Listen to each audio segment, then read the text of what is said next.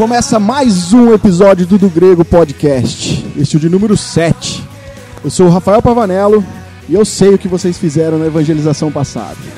Eu sou Alain Almeida e você só não é cristão porque você nunca conheceu um cristão de verdade.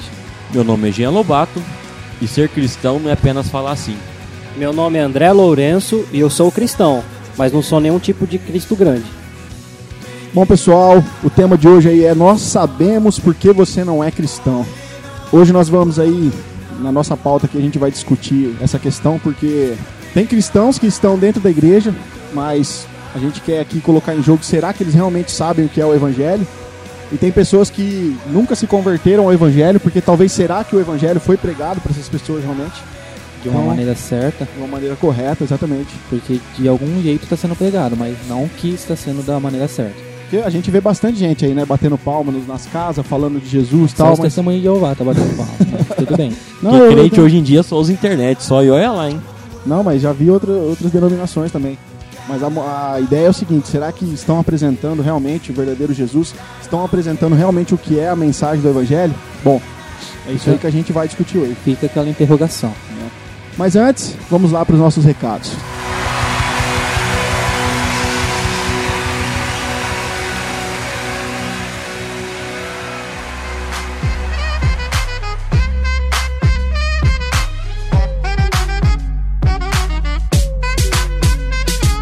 Pessoal, primeiro de tudo, nós queríamos desejar um feliz ano novo a todos, que Deus os abençoe e nos abençoe nesse ano de 2017, que vai estar se iniciando, que é, o projeto possa estar crescendo mais, que nós possamos estar ajudando vocês que nos ouvem, que vocês possam nos ajudar também, é, compartilhando do, do, do grego para seus conhecidos, nas suas linhas do tempo do Facebook, todas as maneiras possíveis que temos. É muito gratificante para a gente saber que já estamos, já fazem seis meses que nós estamos com esse projeto em andamento. Para a gente nos alegra muito e saber que você que tem nos acompanhado desde o início, muito obrigado. Aqueles que nos acompanham agora no final também desse ano, não tem problema nenhum. Nós queremos que vocês continuem conosco. Queríamos dizer também que nós vamos ter novos atrativos para o ano de 2017. Vamos estar é, com o nosso canal do YouTube, gravando alguns vídeos, algumas coisas novas e legais. Projetos novos, né? É, Se Deus assim nos ajudar. Mas é isso aí, André. A gente tem sido muito grato a Deus porque nós podemos ainda crescer muito mais e mais longe, né?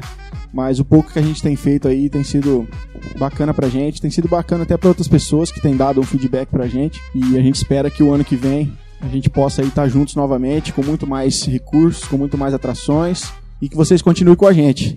Acessem lá nosso site, é, dogrego.com.br. Como a gente já disse, né, além dos podcasts, você também tem outros conteúdos lá para você estar acessando. Os nossos vídeos também estarão todos lá, é, como o André falou, né? Ano que vem a gente vai estar com essa atração em vídeo. E se você quiser falar conosco, podcast arroba dogrego.com.br ou você pode estar conversando com a gente também aí com as plataformas no Facebook. A gente responde inbox, viu, gente? Se vocês quiserem trocar uma ideia lá, a gente faz na medida do possível. Ou Por e-mail, Ou até mandarem sugestões, a Isso gente é sempre bem-vindo. por e-mail é melhor, mas se você puder, quiser fazer pelo Facebook, ou se você quiser usar o nosso site também para estar fazendo os comentários lá, a gente vai responder para vocês sim, beleza? Então vamos lá pro nosso sétimo episódio.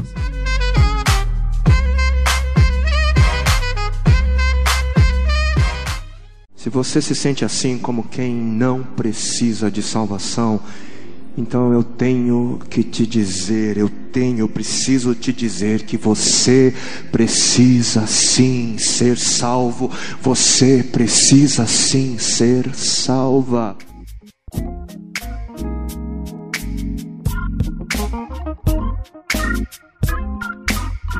Bom, pessoal, nós temos visto aí tanto na televisão quanto até por experiências que já passamos em lugares que estivemos, né? A gente vem vendo que o verdadeiro evangelho muitas vezes ele não é apresentado na íntegra para as pessoas. Muitas vezes é feito, né, o apelo no final do culto para a pessoa aceitar Jesus. Muitas, muitas vezes isso acontece, mas o, o foco do nosso episódio hoje é a gente focar na mensagem central do evangelho. Será que essas pessoas têm ouvido a mensagem central do evangelho? E aí, as pessoas que não são cristãs, será que não são porque talvez não, não ouviram verdadeiramente o que é o evangelho? Por que, que elas precisam do evangelho? A questão é, para apresentarmos a Cristo para as pessoas, precisamos levá-las para a igreja? Às vezes a gente leva a pessoa para a igreja, às vezes nós levamos a pessoa para a igreja para que alguém apresente, mas será que não, nós não deveríamos fazer essa apresentação Então, antes mas de essa- levarmos? Mas essa apresentação é a nossa convivência do que, do que é ser cristão, porque ser cristão não é eu estar dentro da igreja, e sim eu viver esse cristianismo que eu estou chamando de certo.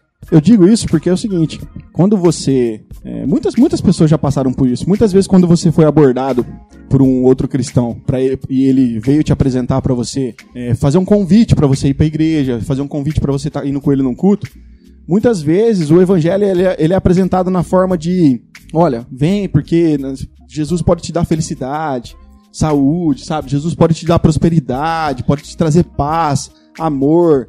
E, sabe, isso não é a mensagem central do evangelho. Não é pra isso, que a- não é disso que a pessoa necessita. Porque muitas pessoas, elas levam a questão do evangelho como uma vida fácil depois, sabe? Aonde você vira crente e Mas tudo se aí resolve. é porque quem levou o primeiro contato para ela disse isso. Ó, Exatamente. que Jesus Aí- vai te abençoar, Jesus vai resolver os seus problemas, Uhum. Jesus vai te curar, vai te dar bens e tal. Beleza. Enquanto essa pessoa tá indo e tá recebendo isso que foi oferecido para ela, tá tudo legal. A primeira dificuldade que tem, ou a primeira conta que não foi paga, ou aquilo que ela achou que fosse ganhar que ela não ganhou, Cara, eu acho que é até um pouco mais além. Isso daí é, é aquela pessoa que simplesmente vai lá e fala. Mas eu conheço até perto da minha casa um, um jeito de igreja assim. É, tem lá o, o culto de terça, quinta, sei lá que dia da semana. E simplesmente é passado a mensagem de que vai ter esse culto. E as pessoas, na expectativa de receber alguma coisa boa, vão na igreja. Simplesmente tá lá aquela gritaria, aquele pampeiro, mas durante a semana você não vê nada da, da igreja acontecendo, não vê a atividade do pastor, porque simplesmente ela só vai um pregador. Eu nem, é perto da minha casa, eu nunca vi o pastor daquela igreja. Como é que alguém pastoreia um lugar e não sai pra pra conhecer o seu ambiente de, o seu campo de pregação? O pastor ele só abre a igreja na hora do culto, né? Só, só Não- pra pregar. A igreja não fica aberta Não, na verdade, esses caras nem estão pregando, esses caras estão gritando, porque É. eu, eu sou crente eu não gosto de ouvir o que aqueles caras estão falando. Então esse tipo de propaganda em cima, tipo, só do pampeiro, só do, daquela forçação de barra na hora do culto, acaba atraindo as pessoas pra um, um suposto evangelho bem falso. Eu já conversei com um rapaz uma vez, e por isso que eu quero dizer que a verdadeira mensagem do evangelho, quando ela é pregada de forma correta, ela nivela as pessoas. Porque o que eu quero dizer, uma vez, um- porque assim, nós, nós, né, ah, quando apresentamos o evangelho de forma errada, a gente oferece sempre um benefício para a pessoa em troca. Como eu já disse aqui. Olha, vem, você vai ter prosperidade, né? Você vai ter saúde, você vai ter felicidade, tal. Mas é o seguinte, eu teve um colega meu que ele foi oferecer é, ele foi pregar, né? Ele foi falar de Jesus para um médico. E aí esse médico chegou nele e falou assim: "Rapaz, você tá me oferecendo isso daí, mas olha, olha você e olha eu. Eu Tem sou rico, cara. Eu tenho dinheiro, tenho carro, eu tenho casas. Você veio aqui de bicicleta.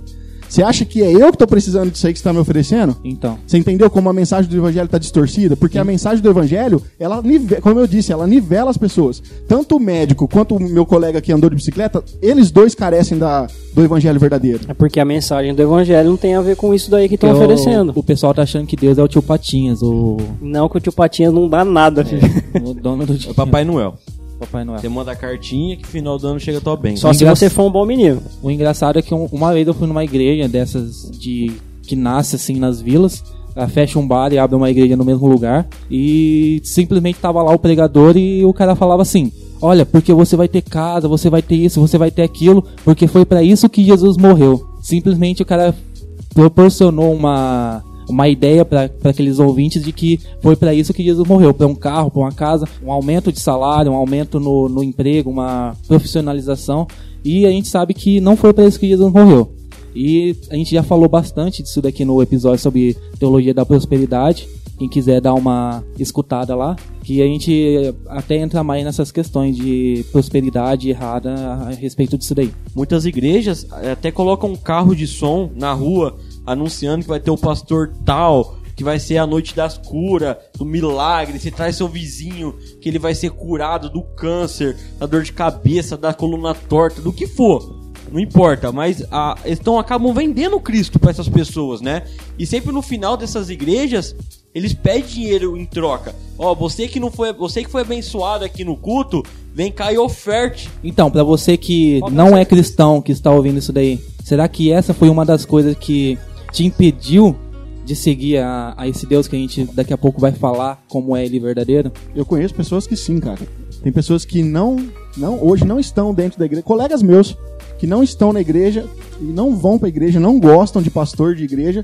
Sabe por quê? Porque nunca foi apresentado realmente o que é o cristianismo, Eles- o que é o evangelho. Não foi apresentado. Elas não sabem disso, não sabem. E eles nem chamam de igreja, eles falam que isso é uma loja, na verdade. Não, na, na verdade, a igreja tá parecendo essa, esses marketing multinível. Porque o pessoal que vem te oferecer esse tipo de produto vem te oferece falando que a sua vida vai, vai mudar de uma hora pra outra, mas a dele tá.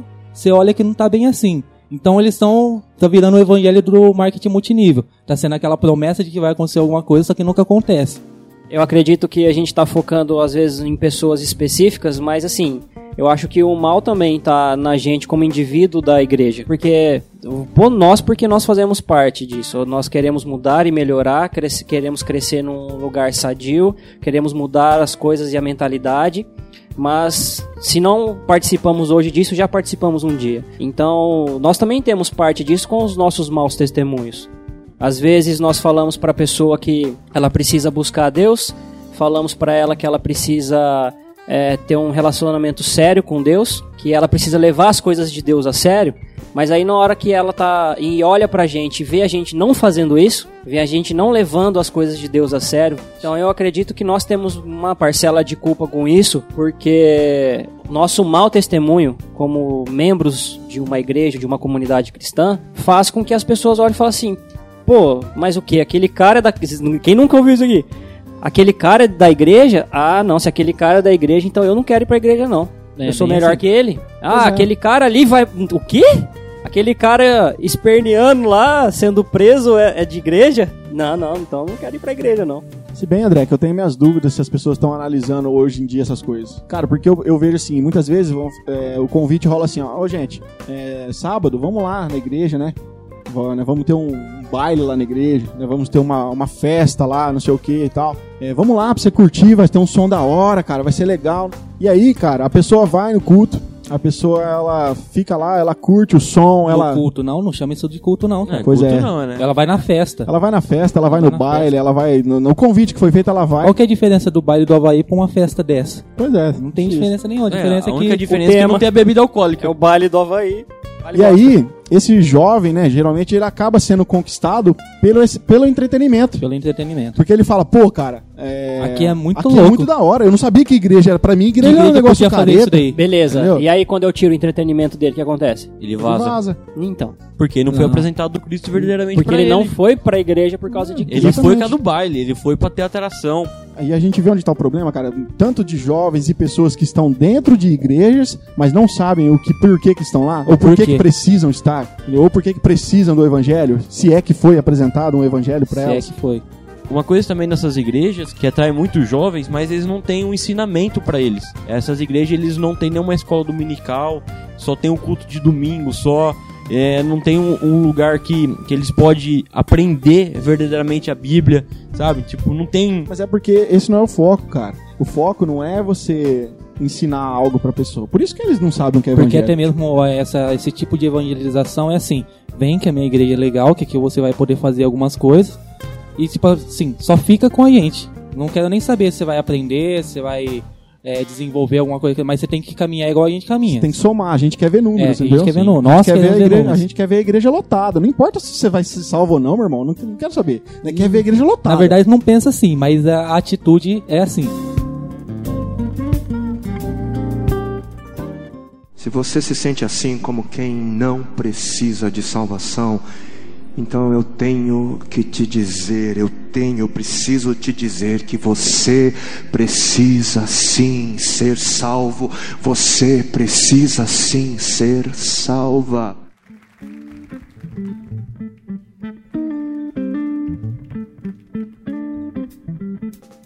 Eu acho que o primeiro ponto que as pessoas não entendem e elas precisam entender é a condição delas perante Deus. E obviamente a gente vai ter que partir para a Bíblia para entender isso. Isso as pessoas, tantos que, tanto as que vão ouvir o evangelho quanto as que vão anunciar. Porque se as que vão anunciar, anunciar do jeito que a gente acabou de falar, não, não vai, sabem, não é, sabe esse é um falar perigo, porque justamente a pessoa até ela quer ir lá pra falar de Jesus pra pessoa, mas ela mesma não sabe o estado que ela está ou que ela estava. E como ela vai poder passar isso pra outro? É que assim, aquelas pessoas que ela não tem ah, uma mínima percepção da sua situação como ser humano, não tem ideia do que Deus fez por elas. E quando você diz e quer explica pra ela, ela fala assim: "Ué, como assim? E tem gente que se espanta depois de anos de igreja, porque não aprendeu. Não aprendeu. Ou aprendeu ou achou que aprendeu de uma maneira correta, que quando você expõe pra ela, mas você é assim, ó, porque nós somos assim. E aí a gente parte para o conceito de pecado já. Porque as pessoas às vezes entendem pecado de uma forma muito superficial. Os sete pecados capitais. Pois é. Ou, ah, eu eu menti, por isso eu tô em pecado. A Bíblia fala que eu tô em pecado porque eu menti. A Bíblia fala em- que eu tô em pecado porque eu adulterei e tal. Mas o cerne principal do pecado, cara, que a gente precisa expor aqui, é a questão da, da nossa situação perante Deus. Aonde a Bíblia nos classifica como inimigos de Deus. A Bíblia ela fala que a ira de Deus ela está sobre nós por causa do pecado.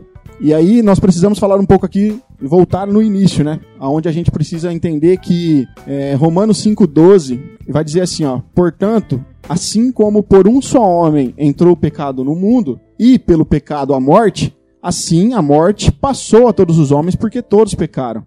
E aqui a gente precisa ter um entendimento de que tanto Adão como Eva, eles eram representantes da raça humana. Por isso, o pecado deles passou para toda a humanidade e isso cai sobre nós também. É isso que a Bíblia ensina. Que nós estamos em pecado, que nós estamos, hoje nós somos considerados como inimigos de Deus e nós precisamos nos reconciliar com Deus para que nós possamos ter acesso ao perdão. Esse consentimento que muitas vezes a pessoa que está sendo abordada para ser falada do evangelho muitas vezes não tem. Sabe, da situação real dela, de uma pessoa que está caída, de uma pessoa que precisa de um salvador. A questão de que nós somos pecadores é justamente por isso, por causa do nosso estado já de nascença. Nós nascemos no pecado e por isso somos pecadores. Não é só porque praticamos o pecado, mas porque nascemos nele. Uma outra coisa também que às vezes acontece é porque a pessoa fala, né? Não, mas eu não sou cristão, mas eu sou uma pessoa boa. Entendeu? Eu não mato, eu não, No fumo, não fumo, eu não roubo, bebo, eu não. eu obedeço eu minha não- mãe e eu meu pai. Tal, eu respeito meus amigos, eu ajudo o próximo tal. Esse Porém- aí é uma pessoa boa mesmo. Mas aí a gente precisa até explorar alguns conceitos, mas existe uma a graça que atua no mundo, e aí vocês me refrescam a memória se a gente disse isso no episódio sobre graça ou não, que é a graça comum. E através da misericórdia de Deus, que ela alcança toda a humanidade, aonde a pessoa ela tem um senso de bondade sim, sabe? Ela sabe o que é certo e o que é errado. Ela sabe que se ela matar, ela está prejudicando uma pessoa. Ela sabe que se ela roubar, ela está prejudicando uma pessoa. Então todas as pessoas têm esse senso. Ela não precisa da lei humana pra ela saber que isso é errado, né? Exatamente. Na verdade, a Bíblia vai nos relatar que essa lei moral de Deus, ela nasce nos nossos corações, dentro do coração. Queria até ler aqui, ó. Eu vou ler na versão nova, da nova tradução transformadora, Romanos 2, versículo 14 e 15. Tá escrito assim, ó: Até mesmo os gentios que não têm a lei escrita, quando obedecem a ela instintivamente, mostram que conhecem a lei mesmo não a tendo. Demonstram que a lei está gravada em seu coração, pois a sua consciência e os seus pensamentos os acusam ou lhes dizem que estão agindo corretamente. Você entendeu? Só que essa graça comum, ela não salva, cara. Ela não remove a ira de Deus na- da vida da pessoa. Ah, Ela precisa da graça salvadora. Não existe outro meio. Então nós, nós sabemos que todo ser humano ele já nasce em pecado. O salmista vai dizer lá no Salmo 51 que em pecado ele já foi concebido. Então nós estamos numa situação que nós precisamos realmente da graça salvadora de Deus para nos reconciliar com Deus. Porque qual é o destino do pecador? A morte. A morte, acabamos de ver aqui. O salário do pecado é a morte. Entendeu? Aprofundadamente mais sobre a graça, você pode encontrar no nosso episódio que fala exatamente sobre isso. Lá nós vamos falar detalhadamente sobre graça comum, a graça salvadora. Então, bora lá no outro episódio também. O episódio 002. Então, só pra gente fundamentar um pouco mais essa questão da, de a pessoa achar que ela não precisa de Deus porque ela tem uma atitude boa. Então, embora a conduta moral delas não possam fazer com que elas ganhem o mérito com Deus, porque nós já vimos aqui também no episódio sobre gra- graça que a salvação ela não é por méritos, e sim pela misericórdia e graça através de Jesus Cristo. Nós vamos ver que na Escritura nos é dito claramente lá em Gálatas 3:11, onde Paulo fala que diante de Deus ninguém é justificado pela lei. Ou seja, não importa se você é um cara bom, se você faz boas obras, se você ajuda o próximo e tal, não é isso que te justifica. Nós somos justificados somente pela fé no sacrifício de Jesus Cristo. Só para o pessoal que não está acostumado com esse termo justificação entender, o que significa essa palavra? Olha só, imagine um conceito, vamos tentar ilustrar com um conceito de tribunal. Então, eu sou culpado perante Deus, eu sou culpado, eu, a gente acabou de ler que eu herdei o pecado de Adão e Eva, os pecados que eu cometo, como eu já disse, eu não consigo me justificar, eu não, nada, não, Deus não olha em mim, não vê nada que eu possa fazer com que eu possa me livrar dessa condenação. E aí o que acontece? A hora que Deus vai executar a sentença na minha vida, Jesus entra na frente. É aonde Jesus, o justo, aonde através do sacrifício dele na cruz, eu sou justificado, ou seja, Deus aceita o sacrifício de Jesus e ele me livra da condenação eterna. Correto. Esse é o conceito de justificação. Para ficar mais claro até essa questão na, na Bíblia, queria que a gente lesse aí juntos agora Romano 3, Romano não, né? Romanos 3, do versículo 10 até o versículo 18, a gente tem uma abrangência muito grande, que Paulo está falando exatamente isso daqui. Ele vai dar uma imagem detalhada aqui, né, de como que é o pecado das nossas vidas, né? Lê aí, Jean, pra gente. E lê na, na NVT, por favor. Como afirmam as Escrituras, ninguém é justo, nenhum sequer. Ninguém é sábio, ninguém busca a Deus. Todos se desviaram, todos se tornaram inúteis. Ninguém faz o bem, nem um sequer. Sua conversa é repulsiva, como o odor de um túmulo aberto. Sua língua é cheia de mentiras. Veneno de serpente goteja dos seus lábios. Sua boca é cheia de maldição e amargura. Apressam-se em cometer homicídio. Por onde passar, deixam destruição e sofrimento. Não sabe onde encontrar paz. Não tem o menor temor a Deus. Você vê como que é a perspectiva de Deus perante o homem, né, cara? A todos os homens, todos pecaram. Exatamente. Não há um justo sequer. Então, cara, por mais que a gente se ache os bonzinhos, por mais que a gente ache que façam coisas boas, perante Deus a gente não é. E o que, que nós merecemos com tudo isso? A morte. Romanos 3, 23, lê aí. ó. Romanos 6,23. Porque o salário do pecado é a morte, mas o dom gratuito de Deus é a vida eterna em Cristo Jesus nosso Senhor. Vamos deixar uma coisa clara aqui. É, existe vida após a morte? Sim. Então depois que a gente, nosso corpo mortal é, virar pó, a gente vai ter uma, uma sequência de vida, ok? Dois caminhos só. Isso. Então essa morte que nós estamos falando aqui não é a morte física, mas sim a morte eterna, é o sofrimento. Aí tem muita gente que vai olhar de Essa daí, várias tanto maneiras. os não justificados por Jesus quanto os justificados vão sofrer essa morte física. A morte física, mas a morte eterna só aqueles que não foram justificados por Jesus e nós vamos explicar daqui a pouquinho quando Jesus nos justifica. Ou seja, você que achou que por fazer uma coisinha ali, uma coisa boa aqui, é, não fazer mal a ninguém, não falar muito mal de tantas pessoas, viver uma vida totalmente normal, sabe o que, que Deus olha pra você? Todas essas coisas que a gente acabou de ler. Você não é bom o suficiente pra merecer a salvação. É esse o seu estado. É esse o estado de todos nós.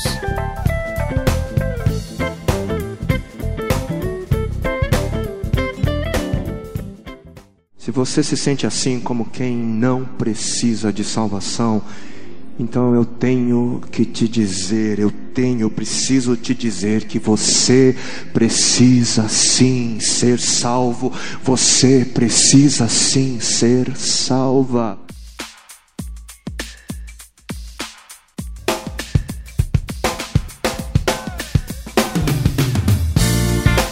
Cara, mas tudo bem, eu entendi a minha condição perante Deus. E como que eu vou ser salvo então? Eu não consigo ser salvo, como é que eu vou É fazer? impossível. A questão é, nós não podemos e nós não conseguimos, mas Jesus, aquele que é o justo, aquele que é o Cristo, o primeiro filho de Deus, ele pode. Ele fez. E agora Podia- nós vamos explicar como ele fez isso e, E eu- quando a gente eh, se encaixa nessa salvação dele. E agora, quando nós falamos esse Jesus, não é o Jesus que a gente mencionou no começo do episódio. Aquele Jesus totalmente voltado para o entretenimento ou para alguma coisa em troca. É o Jesus da salvação. Será que você ouviu falar desse daí? Será que já parou para pensar que existiu um Jesus que te salvou?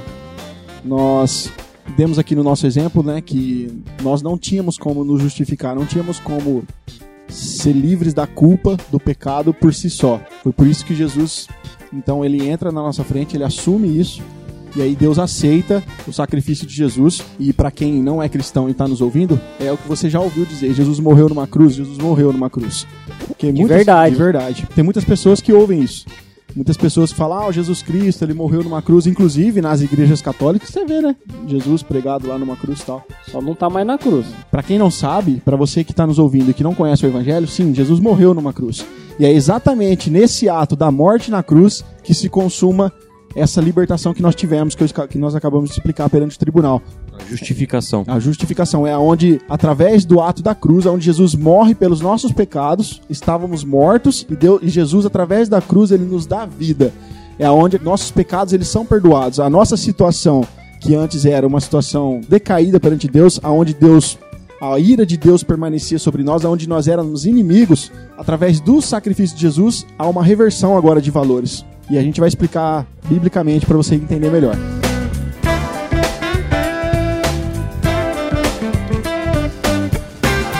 Gostaria de ler Efésios 2, então, do versículo 1 ao 10.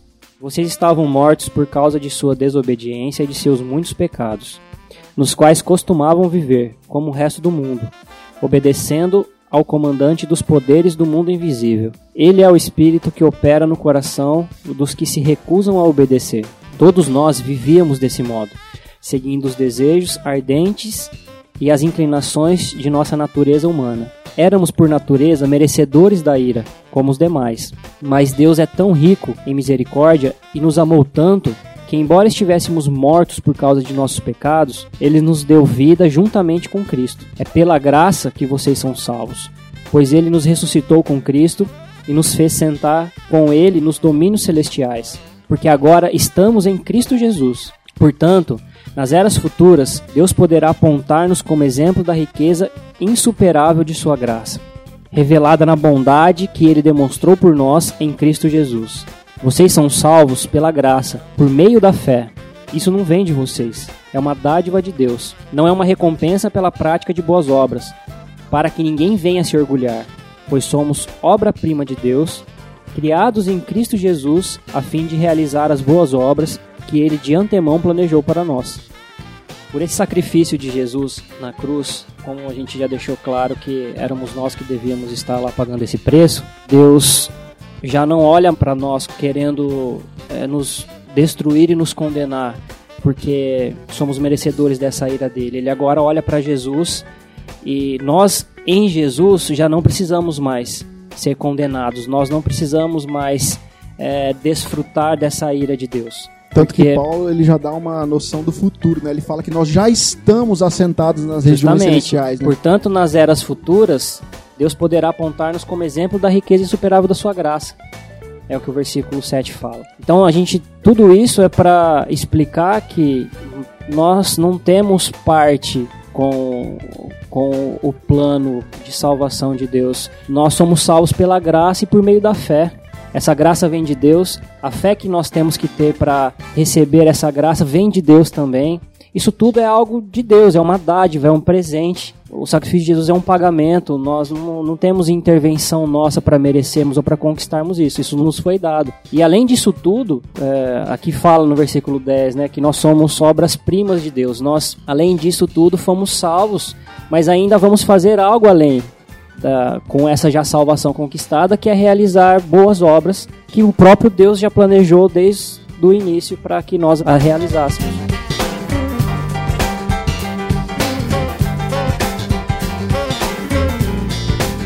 E aí Paulo, ele vai, quando ele escreve aos romanos, cara, no capítulo 8, no versículo 1, ele vai falar assim, ó. Agora, pois, já nenhuma condenação há para os que estão em Cristo Jesus. Olha só, por causa da morte de Jesus em nosso lugar, como a gente já explicou, nós não seremos mais condenados pelos nossos pecados. É isso que Paulo nos ensina aqui. E assim lá em João 3,16 fala: Porque Deus amou tanto o mundo que deu seu Filho único, para que todo o que nele crê não pereça, mas tem a vida eterna. Deus enviou seu Filho ao mundo não para condenar o mundo, mas para salvá-lo por meio dele. Não há condenação alguma para quem crê nele, mas quem não crê nele já está condenado por não crer no Filho do único Deus. Nós falamos que Jesus ele pagou um preço por nós, que essa salvação é um presente de Deus, é uma graça. E se nós não explicarmos como, recebe, como re, nós recebemos essa graça, nós vamos estar dando a entender que Jesus pagou esse preço para salvar toda a humanidade. Até porque nós explicamos a situação de toda a humanidade. Da toda a humanidade, que é decaída no pecado. Nós explicamos como isso é consertado, ou seja, como que as pessoas podem ter acesso à salvação, que é através aí do sacrifício de Jesus na cruz. Mas aí a pessoa pode perguntar: "Mas tá, eu sou pecador, eu não consigo me salvar sozinho. Existe uma obra que Jesus fez para me salvar, e como é que eu então eu tenho acesso à salvação?" Como é que eu recebo isso? Crendo. O texto é bem claro aqui. Deus enviou seu único filho para todo aquele que nele crê não pereça, para todo aquele que nele crê não fique morto nos seus delitos e pecados, como a gente já citou. Tá? Uma única condição é crer, crer em Jesus, crer que ele realmente pagou esse preço no nosso lugar. Crendo nele, não só crer que ele pagou o preço, mas crer que ele também é Deus, crer que ele é o, o primeiro filho, o filho unigênito do Pai, crer que é, além dele ter morrido na cruz, ele ressuscitou ao terceiro dia, crer que ele voltará também. É, esse crer está tá implicado em várias coisas. Crendo nesse Jesus que nós estamos falando, nós temos acesso a essa salvação que ele nos dá. Isso é importantíssimo, André, porque, cara, a gente não sabe o dia de amanhã. Sabe, a gente pode muito bem acontecer alguma coisa amanhã, a gente não acordar vivo. E nós acabamos de explicar aqui qual é a nossa situação perante Deus sem Jesus. Então é importantíssimo que nós venhamos a crer que Jesus Cristo é o nosso Salvador. Depois da morte aqui nessa vida, existem dois caminhos, cara. Ou é o inferno ou é o céu. É isso que a Bíblia nos ensina. E nós precisamos de salvação, porque sem Jesus toda a humanidade caminha para o inferno. Mas através da cruz, através do sacrifício de Jesus, nós temos como converter o nosso caminho agora em direção ao céu. E é o que está dizendo aqui. É, não há alguma condenação para quem crer nele, mas quem não crer nele já está condenado. É isso tudo o que você está falando, Rafa. Você vê aí que o versículo é claro, né? Em dizer que não, aquele que não crê vai ser condenado. Não, ele já está. Justamente. A humanidade você vai crer decaída. Para sair dessa condenação. A humanidade decaída já está condenada. Nós precisamos crer para que possamos, como eu disse, né, convergir o nosso caminho em direção à salvação. E como eu falei, que esse crer está embutido em algumas coisas além só de crer que Jesus morreu na cruz, é crer também que ele que morreu na cruz, ele ressuscitou. E não só isso. Ele vai voltar para buscar aqueles que creem nele, aqueles que estão nele. E eu queria ler agora também em João, capítulo 6, do versículo 37 ao 40. Porque nisso, aqui Jesus garante pra gente que o que ele vai fazer conosco que cremos nele. Contudo, aqueles que meu Pai me dá virão a mim, e eu jamais os rejeitarei pois desci do céu para fazer a vontade daquele que me enviou, e não a minha própria vontade. E essa é a vontade de Deus, que eu não perca um sequer de todos que ele me deu, mas que ressuscite todos no último dia. Pois é a vontade do meu Pai que todo aquele que olhar para o Filho e nele crer tenha vida eterna, e eu os ressuscitarei no último dia. E isso me faz, isso me faz lembrar aqui, André, porque eu venho de uma família onde meu pai ele é um pastor evangélico. A vida toda, eu já, quando eu já nasci, meu pai já era pastor de uma igreja. E eu vim sempre sendo ensinado em casa né, sobre as coisas de Deus e tal. Mas talvez eu nunca tenha tido essa noção aqui, cara, do que é a minha situação sem Deus e por que, que eu preciso do verdadeiro evangelho. Eu sei que quando eu tive, eu, é muito recente para mim, coisas de 3, 4 anos que eu passei a entender realmente isso daqui. Porque sabe quando a pessoa fala para você, fala de Jesus, e olha lá, eu tava dentro da igreja, eu, eu, sabia de Jesus, eu sabia da morte de Jesus, mas sabe quando você nunca assimila aquilo de verdade? Quando você nunca para pra pensar, pera, cara. É, eu, eu sou salvo. Exatamente. Olha a minha condição sem Jesus. E hoje eu creio, né, eu, eu creio em Jesus Cristo e olha, eu sou salvo. Sabe, eu tenho a salvação. Eu, quando eu morrer aqui nesse mundo, a hora que eu abrir meus olhos, eu estarei com Jesus. Cara, isso é muito profundo. A gente não para, às vezes, no nosso dia a dia para pensar nessa condição. Entre aspas, tá, gente? Você nasceu na igreja. Então tem muita gente achando que o fato de você ser criado dentro da igreja, Ou ter simplesmente- nascido em berço esplêndido, Ou, te exatamente. faz ter todo o entendimento. Não, não, não. Não, o precisa ser a- até aquele que nasce na igreja precisa que alguém apresente esse, essa condição de estado nosso e esse Cristo que morreu na cruz para que essa pessoa também creia. Aí sim, Tem pessoas vai que- ser salvo. Tem pessoas que usam o mesmo erro dos judeus no passado. Que eles já achavam que seriam salvos Filho porque eram filhos de Abraão. Não, cara, não é só porque você é filhinho de crente ou porque você tá na igreja há 10 anos que você é salvo, não. Você precisa entender isso aqui que a gente explicou. Se você não entender a adianta sua nada. situação como pecador, que você precisa, como o- nós lemos aqui, nós carecemos da graça de Deus, cara, de nada vai servir.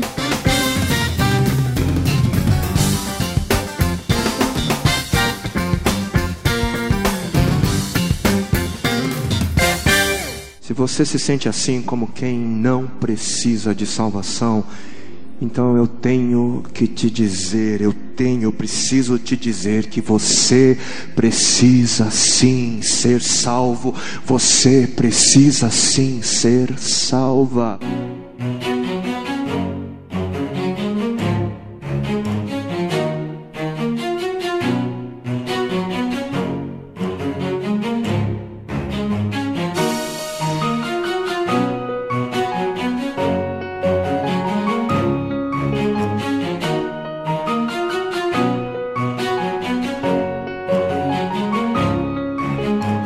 Agora que eu sou cristão, aceitei Cristo, fui justificado, sou salvo pela graça, o que eu devo fazer agora em diante? Pelo simples fato de nós entendermos tudo isso daí que aconteceu, pelo menos comigo foi assim. Eu vivi uma vida cristã totalmente sem sentido, sem saber o porquê que eu estava vivendo essa vida. A partir do momento que eu entendi o que que é, eu simplesmente quis passar para as pessoas que estavam próximas de mim. Falando assim, cara, não é assim que você deve ver o evangelho. Não é assim que você deve se portar. Você deve entender que existe uma salvação e o seu estado. Simplesmente você não merece. E por causa disso, Jesus te salvou. Simplesmente a pessoa, quando ela entende, ela vai anunciar isso daí. Ela É o, vai. que, é o que a gente está fazendo aqui, tentando anunciar essa mensagem verdadeira do Evangelho. Por quê? Porque nós entendemos, cara, e nós, como amamos nossos amigos, como gostamos das pessoas próximas a gente, nós queremos que eles entendam isso também. Simplesmente quando eh, nós estamos lá vendo aquele post no Facebook, nós vamos lá e curtimos, se é legal. Mas se for le- mais legal ainda, nós fazemos o quê? Nós compartilhamos. Então, o evangelho é isso. Você entende, curte e compartilha. Com isso tudo, agora eu só posso entender que eu não fui salvo só para ser salvo. Não, eu entendo que eu tenho um propósito, um objetivo para com isso, além da, da minha salvação individual. Eu tenho uma coisa o que fazer aqui agora já com isso. Como vocês disseram, nós temos que compartilhar agora é, esse mesmo evangelho que nos salvou, essa mesma boa notícia que nos foi dada e que nós cremos, nós temos que compartilhar também. E não é à toa que Jesus disse lá em Marcos 16, 15, que está escrito assim: Vão ao mundo inteiro e anunciem as boas novas a todos. Quem crer e for batizado será salvo, mas quem se recusar a crer será condenado. Ou seja, como eu falei, Jesus, ele após ter passado aquela época, aquele período com os discípulos ensinando, um pouco antes ele diz que viria um consolador que é o que nos convence, que logo em Atos vai ser relatado lá. A partir desse momento, pessoal, quando ele teve o entendimento do que era a salvação, do que era o evangelho para o mundo, a partir da descida do Espírito Santo, nós vemos um avanço do evangelho, pelo menos ali no livro de Atos, em relação ao que seria anunciar, mesmo sob perseguição, o pessoal foi anunciar isso daí. Então, a nossa maior missão, após entendermos isso, é anunciar. Portanto, vão ao mundo inteiro e anunciem as boas novas a todos. É, e como você disse aí do livro de Atos, a gente vai ver lá no 5:42, Atos 5:42, está escrito lá, né, que todos os dias no templo, de casa em casa, eles continuavam a ensinar e a anunciar que Jesus era o Cristo. Todos que receberam o evangelho, todos que entenderam a mensagem da cruz, passavam isso para frente. E esse é o nosso trabalho também. Se você hoje ouviu isso pela primeira vez e aqui você entendeu que você é pecador e você creu em Jesus Cristo, cara, seu papel agora é passar essa informação para frente. Esse é seu papel como salvo. É também levar essas boas novas às outras pessoas. E outra, mais do que isso também, é, falando de uma vida cristã após entendimento de salvação, às vezes você pode estar pensando, ah, então simplesmente eu vou falar sobre a salvação e vou viver do jeito que eu quero. Não. Existe uma disciplina com onde a Bíblia nos orienta de como devemos viver. Existe um meio pelo qual nós somos cristãos. E esse meio é simplesmente seguindo aquilo que Jesus disse que devemos seguir. Nós vemos muitos exemplos em Atos em questão de ensino sobre Jesus e salvação. Nós pode ver lá em Atos 8, de 26 a 38, é a história de Filipe é, falando com o eunuco. O eunuco estava lendo Isaías, o profeta, né? E ele não tinha esse entendimento do que Isaías estava falando sobre a revelação, sobre o Messias que ia vir. E Filipe explicou para ele e mostrou para ele que o Messias já vinha, mostrou como era a salvação e assim ele aceitou Jesus. Isso é um exemplo que nós devemos fazer, ajudar as pessoas a compreender as escrituras e ensinar sobre a salvação. Outros exemplos que nós podemos dar também está em Atos 11, 25 e 26. E partiu Barnabé para Tarso à procura de Saulo, tendo encontrado, levou-o para Antioquia e por todo um ano eles se reuniram naquela igreja e ensinaram numerosa multidão. Em Antioquia foram os discípulos pela primeira vez chamados de cristão. Então todo cristão que aceita Cristo e ele é salvo, ele tem essa obrigação de ajudar o próximo a entender, de ensinar o próximo como é a salvação e por que Cristo veio. Essa é a nossa função aqui na Terra.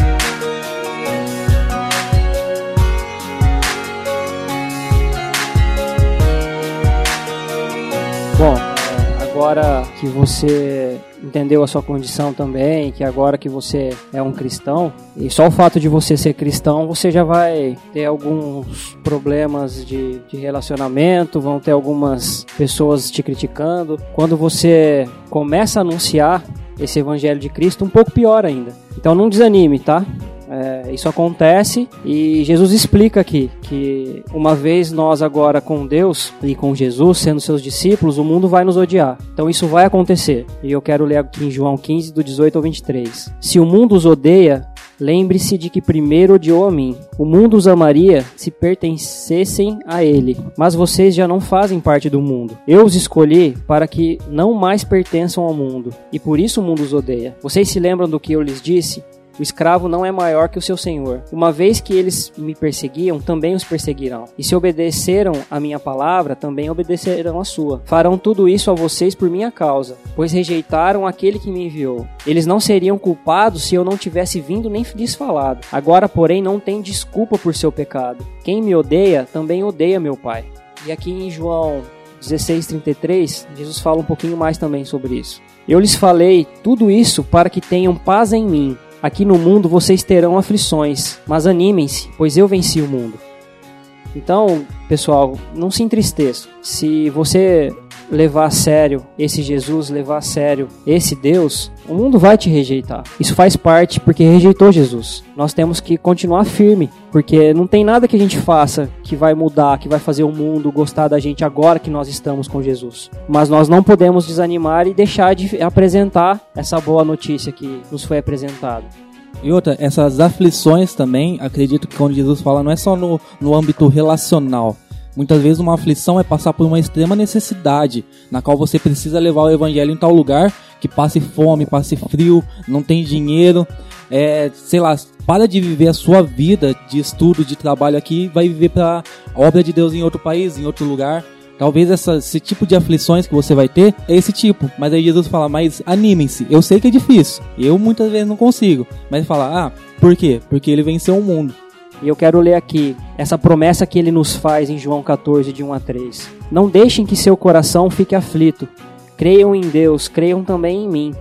Na casa de meu pai há muitas moradas. Se não fosse assim, eu lhes teria dito: Vou preparar lugar para vocês, e quando tudo estiver pronto, virei buscá-los, para que estejam sempre comigo onde eu estiver. Isso tem que trazer um conforto mesmo no meio dessas aflições, seja uma pequena aflição, seja uma muita, isso é passageiro. São leves e momentâneas dificuldades. Jesus ele vai cumprir com o que ele prometeu. E em Apocalipse relata essa promessa, esse cumprimento do que vai acontecer, porque Apocalipse fala de uma revelação do que vai acontecer no futuro. É uma linguagem sim, de suma simbólica, mas nos relata em capítulo 1 do versículo 5 ao 7 o cumprimento dessa promessa que Cristo nos deu. Diz assim: "E de Jesus Cristo, Ele é a testemunha fiel destas coisas, o primeiro a ressuscitar dos mortos e o governante de todos os reis da terra. Toda glória seja aquele que nos ama e nos libertou de nossos pecados por meio de seu sangue. Ele fez de nós um reino de sacerdotes para Deus, seu Pai. A ele sejam a glória e o poder para todo sempre. Amém. Vejam, ele vem com as nuvens do céu e todos o verão até mesmo aqueles que o transpassaram, e todas as nações da terra se lamentarão por causa dele. Sim, amém.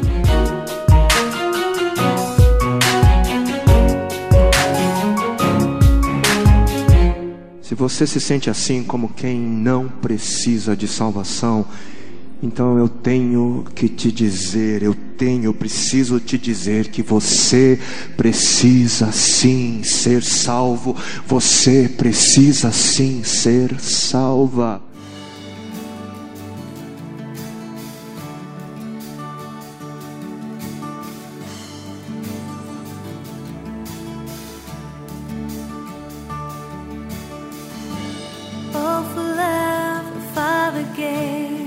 É isso aí, pessoal. A gente tentou aqui com com base bíblica mostrar para vocês a necessidade da salvação. Mostramos que o evangelho não é esse oba-oba que tem sido oferecido por aí.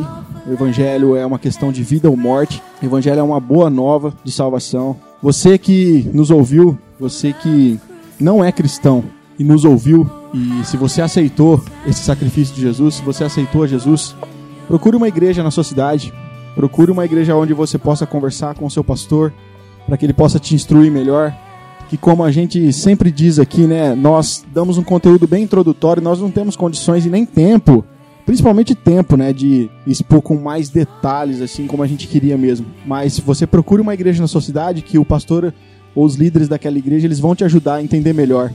Mas aqui é uma introdução ao assunto, eu tenho certeza que você entendeu a sua necessidade, tenho certeza que você entendeu a sua condição como pecador, a sua condição como humanidade perante Deus e que assim como eu preciso, assim como eu, todos nós aqui do podcast, todos nós precisamos de um Salvador. E que você também possa crer e que você possa receber essa promessa da salvação. Se você tiver alguma dúvida de para qual igreja você tem que ir ou como identificar uma boa igreja, ouça o nosso podcast anterior, o 006. Ele tem uma parte dele que ele vai falar como nós devemos identificar uma igreja sadia.